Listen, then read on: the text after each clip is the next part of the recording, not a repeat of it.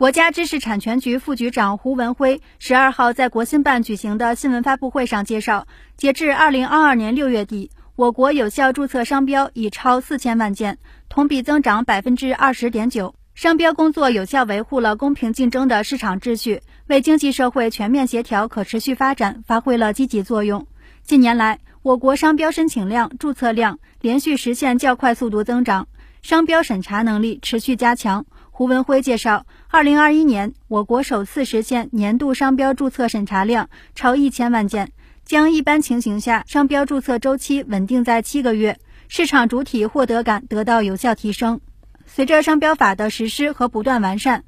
外国投资者在华经营发展信心进一步增强。胡文辉介绍，商标法的实施和不断完善，增强了外国投资者在华经营的这个信心。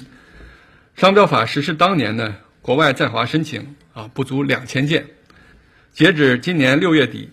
有超过两百个国家或地区的市场主体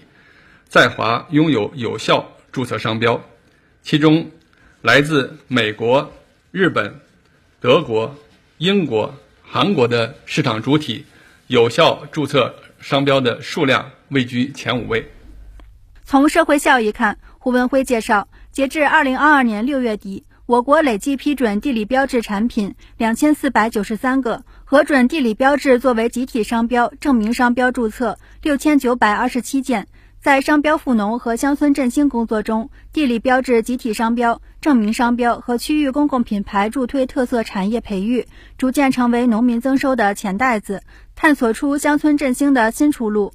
下一步。国家知识产权局将继续严格按照商标法规定，做好商标注册和保护工作，为保市场主体、稳经济大盘和持续激发市场活力提供有力保障。新华社记者张文、宋晨、王琳琳北京报道。